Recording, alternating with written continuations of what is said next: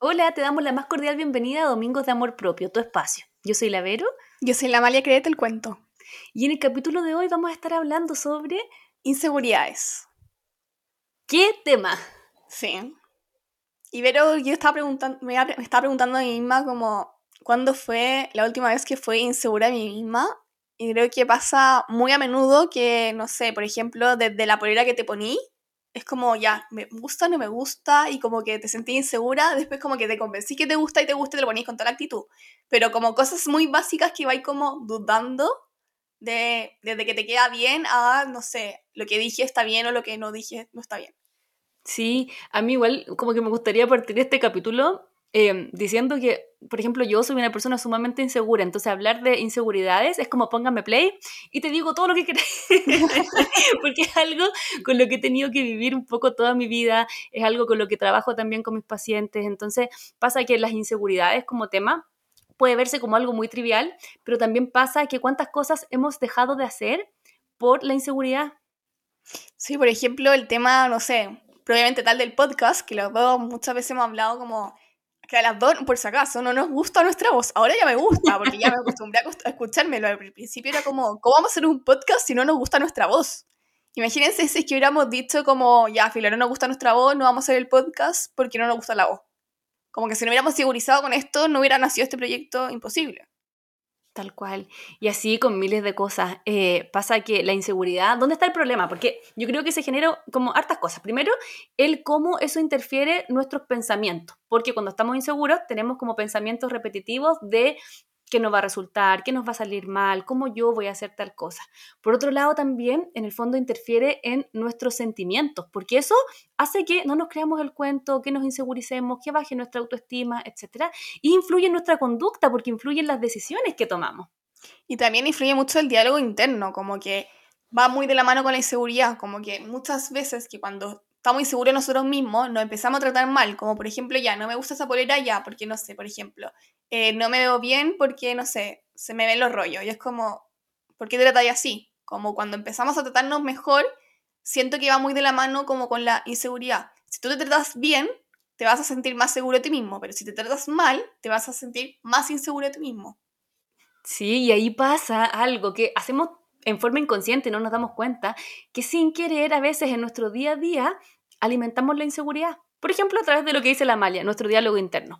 Nos sentimos inseguros, percibimos algo malo. ¿Y qué nos decimos en vez de decir, nada que ver? Por ejemplo, esa polera te queda súper bien. Decimos, sí, pues en verdad te queda horrible, ¿cómo voy a salir así? Entonces cámbiatela. Y empezamos a alimentar esta inseguridad y generamos un malestar en el fondo. Sí, y como tú decías, y también dejamos de hacer cosas, como lo que estábamos hablando, de dejar de hacer cosas porque te sentís inseguro y como que dejáis literalmente vivir. Sí, así es.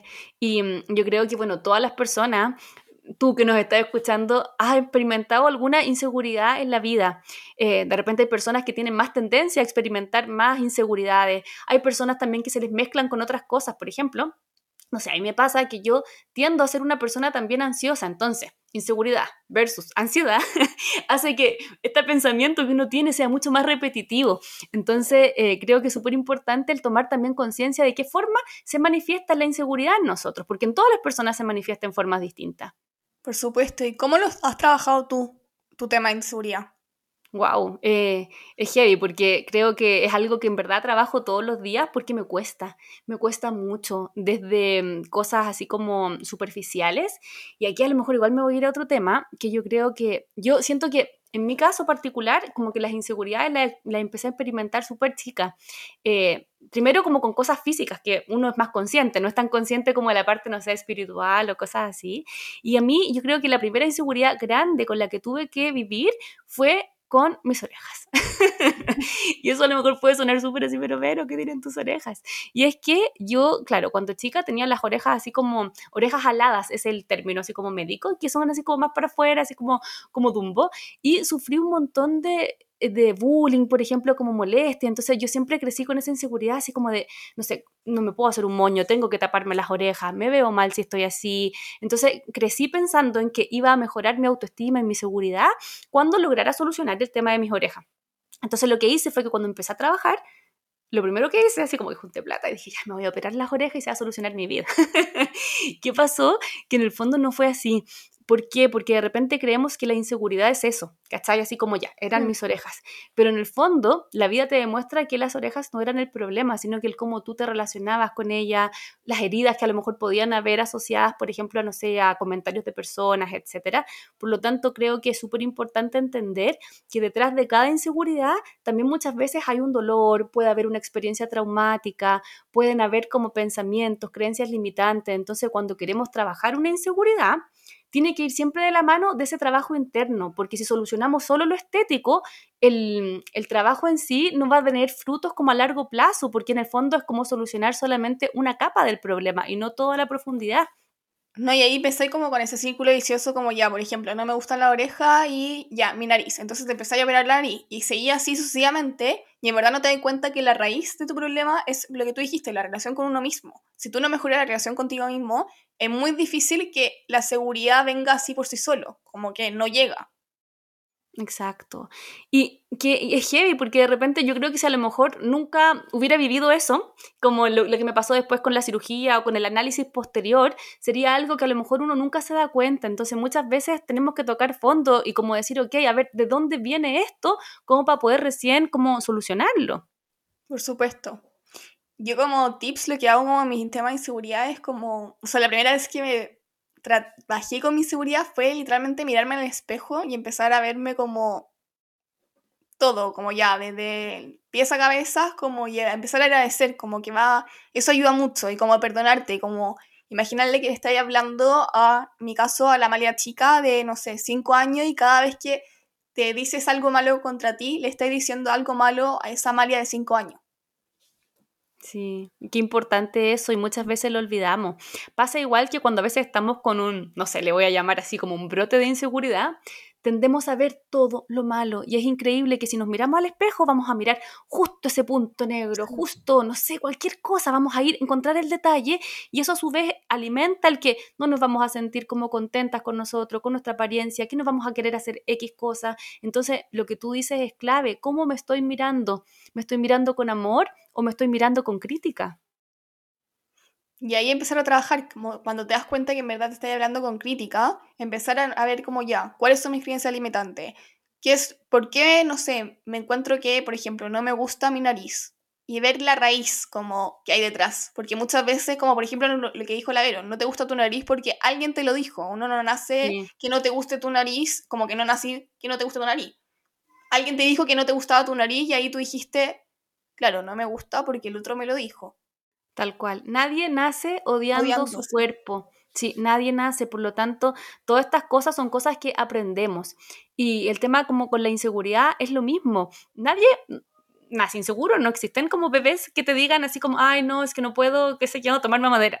Es como algo en verdad socialmente adquirido y que así como aprendemos también podemos desaprender. Pero para eso tenemos que ver en el fondo cómo se originan estas inseguridades. Y no solamente estamos hablando de lo físico, también inseguridades de, por ejemplo, no sentirnos capaces, no creernos el cuento, la baja autoestima, etcétera. O por ejemplo, ser tímido, que no te gusta hablar en público.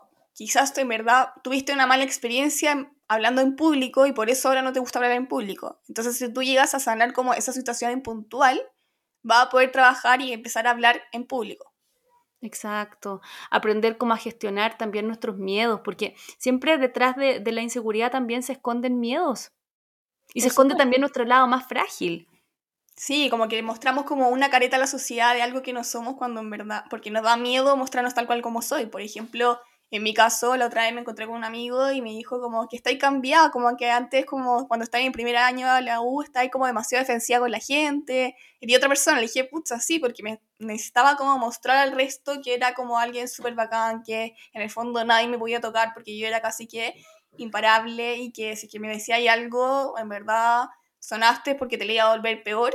Yo en verdad era así, ¿cachai? Pero era porque Mm. tenía una careta contra la sociedad de que en verdad nadie me podía tocar porque lo pasé muy mal cuando chica. Entonces va eso de la mano, como cuando eres inseguro, como que en verdad sacáis como lo peor de ti. O sea, en mi caso. Claro. Y ¿sabéis qué? También, a partir de lo, de lo que tú dices, estaba pensando que también mucho de la, de la inseguridad se puede trabajar a partir de la autoaceptación. Porque cuando yo me acepto con mis virtudes, con mis defectos, eh, no hay espacio para la inseguridad porque como que yo soy así, por lo tanto, ¿de qué me voy a insegurizar? ¿Puedo mejorar? Obviamente siempre uno puede estar en constante como transformación y querer ser una, una versión como cada vez un poquito como mejor, pero cuando me acepto, la inseguridad también tiende a disminuir. Por supuesto, y también cuando te conocís también es como, por ejemplo, ya, yo no soy buena, por ejemplo, eh, jugando tenis. Nunca he sido buena y no me interesa, pero no, no lo veo como algo malo, es como filo, no, no me gusta, no soy buena y da lo mismo, soy así, como que si no te gusta, mala suerte, a mí me gusta como soy, quizá algún minuto vaya a aprender a jugar tenis, pero por ahora no. Pero claro, no me siento mal por eso. Como juzgar, dejar de juzgarnos y mirarnos y valorarnos desde lo que nosotros somos sin aspirar ser como la otra persona, porque ese yo siento que es un alimento también para la inseguridad, cuando nos comparamos, cuando decimos, pucha, pero es que tal vez bajo este parámetro no estoy cumpliendo y no, tenemos que en el fondo eh, eh, analizarnos desde nuestro propio parámetro, no desde el otro. Sí, también como dejar de lado el ego, como que el ego en el fondo es lo más daño que hay, como que siempre está buscando de jugarte todo el tiempo, de sacarte como lo peor de ti, decir como en verdad sacarte la inseguridad, como tratar de ver como no esa vocecita interna que está todo el rato jugando, sino que en verdad escucharte a ti mismo. Sí. Oye, Amalia, creo que también ahora, aprovechando que estamos hablando de eso, de que tú nos estás escuchando con este tema, eh, creo que es súper bueno reflexionar sobre esto, pensar, intentar pensar en antes, así como cuántas cosas he dejado de hacer por estas inseguridades, pensar, pucha, cuál es el costo que esto ha tenido y si realmente vale la pena valía la pena, no sé, a lo mejor no salir esa vez porque pensaste, no sé, que la polera te quedaba mal, o valía la pena no postular a tal trabajo porque sentiste que a lo mejor no eras capaz o no eras el perfil, y de repente cuando uno ve y pone en la balanza te das cuenta de que no, que no tenías nada que perder. Sí, arriesgate, vive y va con todo, como que lo peor que puede pasar es que, por ejemplo, si estáis postulando un trabajo, que después que te digan que no, pero no te sientas mal porque te dijeron que no, no era para ti nomás, pero no dejes de vivir por tus miedos. Sí, que los miedos nunca te limiten y eh, que los miedos en el fondo sean como que uno achicarlos, como que tu propósito siempre sean más grande que tus miedos. Sí, totalmente. Es bonito, finalmente, este tema que al comienzo es como que uno dice, ya, inseguridades, así como quizás que, que denso, así como que lata, hemos vivido tanto tiempo como con tantas cosas. Si uno como que le da la vuelta, te das cuenta de que en el fondo, en vez de conectarte con estas inseguridades, en el momento en que uno aprende a conectarse con sus potencialidades, como que las posibilidades son infinitas, como que todas las personas tenemos muchos dones, tenemos muchas capacidades, pero tenemos que verlas. Sí, cuando la empezáis a ver, empezáis a creerte el cuento, a decir como, pucha, en verdad sí soy capaz. Y algo que a mí me sirvió mucho de un libro es que cuando no me creía el cuento, literal, lo que yo hacía, leí como una frase que era como, yo soy capaz de hacer todo lo que me proponga. Y me miraba al espejo y lo decía 40 veces en el día, 40 veces en el día por 50 días, hasta que me lo terminé creyendo. Y muchas veces que cuando me decía como, no, no, no puedo, no puedo, decía, yo soy capaz de hacer todo lo que me proponga y me lo volví a creer. Qué lindo, Amalia. Chiquillos, copiémosle a la Amalia, tenemos que hacer eso. sí, totalmente. Oye, Amalia, a mí algo que me pasa mucho es que siento que como, como tiendo a ser insegura, tengo como esta tendencia a tener un diálogo interno que es medio crítico. Entonces, antes de hacer algo, mi pensamiento automático, no el que como que yo pienso del pensamiento, sino que el automático, el que me sale sin pensar, es como, evaluar el riesgo, es como, pucha, a lo mejor te va a salir mal, no eres tan buena, no sé qué, como que no va a resultar. Siempre es como el pensamiento de catastrófico. Pero yo lo que he tratado de hacer a lo largo de todo este año es como tratar de alimentar otro pensamiento que combata el otro. Es como, nada que ver, a ver, ¿de dónde sacaste eso? Sí, ¿O por qué? ¿Cuándo no ha resultado? Claro, eso es lo que yo hacía con la frase. Como por ejemplo decía, no, no puedo, a salir mal. Es como, yo soy capaz de hacer todo lo que me propongo. Como, Amalia, ay, tú puedes. Como, déjalo, como porque siempre vamos a tener esa voz interna del ego que te va a juzgar y que no vaya a poder y que te va a decir, no, Amalia, no vaya a poder, no, a ver, no vaya a poder, porque en verdad, no sé, no, no, no soy de esto. Pero si en verdad empecé a escuchar solamente esa voz, como que en verdad vaya a dejar de hacer todas las cosas que querí y está como 100% comprobado con eso. Pero si tú decís como una frase como que haga como la pelea que tú decías, claro, va a terminar ganando esa frase que te está diciendo a ti mismo. Tal cual. Es como combatir este diálogo interno negativo con una frase también como racional, porque finalmente lo que pasa es que este como diálogo interno que nos limita, de partida es irracional y lo otro que es automático. En cambio, el otro pensamiento que aporta racionalidad le da un argumento. Y nuestra mente igual es inteligente, entonces va a decir, oye, ¿cómo voy a pescar esto que no tiene ni una base y esto otro sí tiene una base? Entonces ahí como que damos la pelea. Sí, darla y vivir. ¿Qué pasa si no lo hace? El, eh, como que el volumen de ese diálogo tiende a disminuir y empezamos a empoderarnos. Y cuando nos empoderamos, nos creemos el cuento y pucha, cambia todo lo demás. Totalmente, cambia todo lo demás, empezáis a vivir, empezáis a hacer las cosas que en verdad queríais hacer y filo con la opinión del resto. La única opinión que en verdad te tiene que importar es la tuya. Sí, y eso apréndanselo de memoria. Devuélvanse así como que retrocedan esa parte y vuelvan a escuchar lo que dijo la Amalia. Porque es verdad, la única opinión que tiene que importarnos es la de nosotros. Sí, lo demás que la única persona que va a estar hasta el final de tus días, hasta que te muráis, eres tú mismo. Como que tiene que importar lo que tú digas, no el resto, porque el resto es pasajero. La gente puede estar y se va y viene, pero la única persona que está constante todos los días de tu vida, hasta el final de tu día, eres tú mismo. Si de ti depende vivir. Ahora, con esto no es que la inseguridad se va a ir, como yo les decía, es algo con lo que uno convive, o sea, qué rico que desaparezca en algún momento, pero de repente siempre puede que esté esa vocecita, pero lo importante es tomar conciencia y tratar de hacer esos cambios, cómo lo gestiono, cómo lo manejo, y les aseguro que en el fondo, en la medida en que lo hagan, van a haber cambios positivos. Claro, yo también vi, como, o sea, como dijo Lavero, las dos vivimos con inseguridades todos los días de la vida, pero está en nosotros a quién escuchamos, si la voz de la inseguridad o la voz de tu misma. Sí, tal cual. Y tratar de trabajar la inseguridad, o sea, como que en verdad creo que nosotros siempre los invitamos un poco como a reflexionar, a poner estos temas como sobre la mesa y decir, ok, todo esto es trabajable, las inseguridades también. Eh, entonces, lo importante es hacer algo, porque si puro nos quedamos escuchando así como, ya, sí, las chiquillas tienen razón, pero si no tratamos de hacer un cambio, no sirve. Entonces, intentemos de, de que todo lo que estemos hablando hoy día genere conciencia y te invite a hacer un cambio. Sí, yo te quiero invitar a que ahora, después cuando terminé de escuchar el podcast, busque una libreta o un papel, lo que sea, y anotes como, por ejemplo, tus cuatro inseguridades que más tienes. Como por ejemplo, ya, si eres tímido, ya, mi timidez. Y buscar esas cuatro y tratar de preguntarte a ti mismo de dónde se originó esa inseguridad. De dónde viene y sanar esa herida que tuviste. Súper, sí, una excelente actividad. Ahora, si no se les ocurre así como, ay, es que no sé de dónde soy tímido, por ejemplo, de dónde se me ocurrió esto, revisa tu historia, ve desde dónde, en qué momento tú incorporaste como ese, ese concepto, cuando empezaste a como a, a describirte y a conceptualizarte como una persona tímida, ver si hay alguna herida, alguna experiencia traumática, ver el tema de la crianza también, porque muchas veces también todas estas inseguridades se originan a partir de crianzas a lo mejor muy exigentes. Sí. Ver cómo está tu autoestima.